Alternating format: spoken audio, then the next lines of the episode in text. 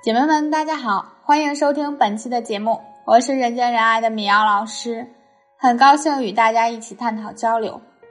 今天我们来聊聊亲密关系中讨好是否能换来对方的爱。我们经常在亲密关系中看到这样的现象哈，有的女孩子害怕男友不开心，不敢表达自己真实的一个想法。就比如说，有的女孩子喜欢吃鱼，但是男生恰巧又不喜欢吃鱼。她生怕男友不开心，就从来不敢去表达自己想要吃鱼的想法，或者呢，男生想要啪啪时尝试各种新鲜的玩法，女孩子受传统思想影响，比较内敛害羞，但又害怕男友生气，不敢拒绝他的要求，委屈着为对方付出，因为害怕被男生抛弃，不敢表达自己真实的想法，不敢拒绝男生不合理的要求，压抑着自己的需求和感受。如履薄冰的与男生维护着关系，那我的学员欢欢也是这样的一个女孩子。三个月前她来找我的时候，想要升温与男生的关系。两个人相恋三年，经历了各种曲折。欢欢是一个善良单纯的姑娘，父母对她也是疼爱有加。男生呢是单亲家庭，从小父母离异，跟着妈妈长大。本来父母不同意他们交往，欢欢为了男生放弃了在父母身边被照顾的机会。与男生去深圳打拼，前两年两人的感情很不错，好不容易在一起了，两人彼此疼爱，都很珍惜。但是从去年开始，男生的脾气就越来越大，经常动不动就对欢欢说：“再不听话就揍你。”或者对欢欢的衣服品头论足，穿这么好看出去给谁看？更过分的是，欢欢有天在男生的手机上看到有个女孩子给他发暧昧短信：“今天我很开心，谢谢你。”当初欢欢来找我时讲过这样一句话：“我为他放弃了父母，放弃了这么多，付出了这么多，却没想到他这样对我，真的是想不明白。”是啊，可能很多女孩子都困惑吧？为什么对男友付出很多，对方却没有像你期待那样对待你，甚至还背叛你们的爱情，委曲求全一辈子却被男人抛弃？心理学上有个词叫主体性生存法则。主体性是指一个人思想、行为、语言是由自己说了算的，不太容易受外界影响。一个有主体性的人，才能在社会生活、爱情中生存下来，才能有边界、有原则，能照顾好自己。欢欢与男友的关系中，放弃了自己的需求和感受，更多的是以男生的需求和感受为主，放弃了自己的主体性，必然在亲密关系中存活困难。我们想的是爱男人，但放弃自我的爱。对方真的会看重吗？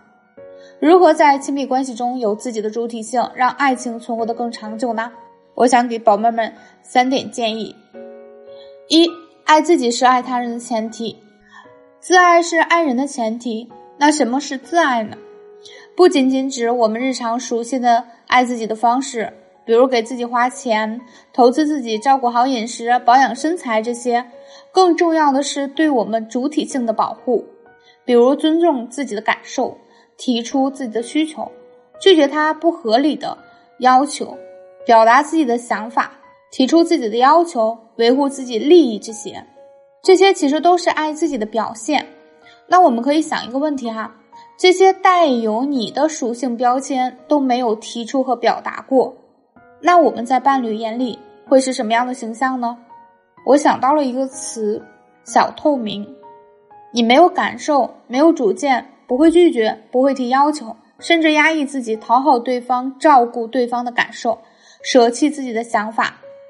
那就像欢欢与男友的相处中，因为对方不能吃鱼，不敢表达想吃鱼的想法，更不会争取，就是不爱自己。如果欢欢不害怕男友的反应，直接表达好想吃鱼呀，好想吃，好想吃，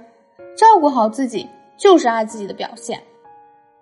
那她在与男友的相处中，就是会时常感受到恐慌，没有安全感，害怕男生抛弃她，一遍遍质疑两个人的情感真的能结婚吗？在看到男友手机里的短信前，她每天都战战兢兢的，害怕男友不开心，害怕对方对她不满意，想两人赶快把关系确定下来，能结婚就好了。那这样的关系结了婚就安全了吗？当欢欢放弃吃鱼这个最基本的饮食需求时，关系就注定会出现问题，因为她对男友的爱不是真的爱，是讨好对方，期待对方对她好点，而对方呢可能会想，你连自己都不爱，那我还重视你干嘛？因此，真正长久的爱是爱他人之前先学会爱自己，而不是放弃自我，讨好对方来获得爱。第二点呢是尊重自己的感受，敢于表达自己的需求。我们前面讲到了爱自己的那么多方面，想要使用主体性生存法则经营好亲密关系，首先必须照顾好自己的感受，敢于表达自己的需求。我经常会和学员讲，如果我们表达需求，对方不一定顺利的满足我们，可能需要我们付出一些努力周旋才会实现，也有可能一直实现不了。但是如果不表达的话，对方永远不会看到我们的感受和想法，也就不可能会实现。有可能他还以为你什么想法都没有呢。欢欢开始表达需求是从最小的事情开始练习的，吃鱼这件事。男生不喜欢吃鱼，以前被鱼刺卡过喉咙，之后再没吃过鱼。他说：“老师，我挺害怕的，害怕他拒绝我。明明知道我喜欢吃鱼，但是他也没有主动带我去过。如果我说了他不去，或者觉得我不在乎他，怎么办呀？”欢欢刚开始练习的时候，会有很多像这样的担心，也是没有勇气，不敢尝试。但通过我们一段时间的咨询，他的内在力量有显著的提升后，我再让他去表达这个需求，就容易顺畅了很多。第一次时，男生没什么反应，后来我又叫他做了两次，就是自言自语，也不要求男生回应，有点自我怜惜的感觉，说：“好想吃鱼，可是你又吃不了，算了吧，我忍忍。”果然，男生周末带欢欢去吃鱼了，男生点了菠萝饭吃，而且之后男生时常带欢欢去吃鱼。尊重自己的感受，敢于表达自己的需求，与照顾对方的感受并不冲突，更不会伤害到对方，反而让你们的关系更加长久。那如何才能真的让自己把感受都讲出来呢？你可以添加我的小助理“恋爱成长零零五”，找到我来一对一的根据你的情况为你做个人的提升。马上就要到七夕啦，学会主动表达需求，更有利于感情的升温哦。三，维护自己的利益，拒绝不合理的要求。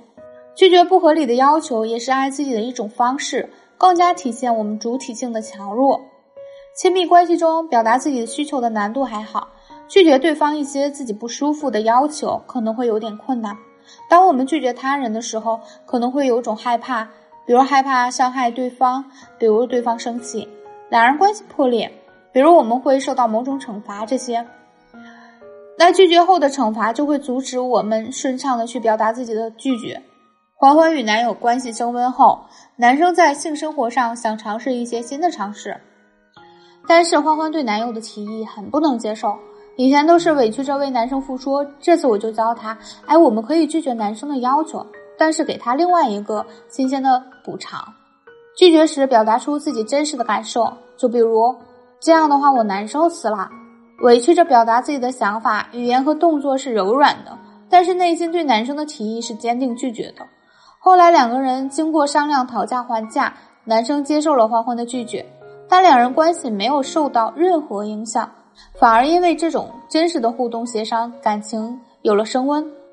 当拒绝对方的时候，需要语气柔软，给到对方情绪价值，来缓冲我们拒绝要求的强硬。可能也会有宝宝说不知道拒绝对方哪些要求，只要你觉得不舒适的，属于你自己边界范围内的，都可以表达自己的立场，拒绝对方。好啦，我们总结一下，想要经营长久健康的亲密关系，需要修炼自己的主体性生存法则。首先学会爱自己，爱自己是爱他人的前提，你把自己看重，爱人才会重视你。其次，尊重自己的感受，表达出自己的需求。最后，维护好自己的利益，拒绝不合理的要求。当然，不管是爱自己，还是表达需求，还是拒绝对方不合理的要求，都需要内在有一定的力量。这可能就是咨询的作用啦。想要获得好的亲密关系，或者遇到了情感困境，不知道怎么去做的话，欢迎添加我的小助理“恋爱成长零零五”来找我，帮你具体问题具体分析，也具体解决。好啦，今天的节目就到这啦。喜欢节目记得订阅，我们下期再见啦！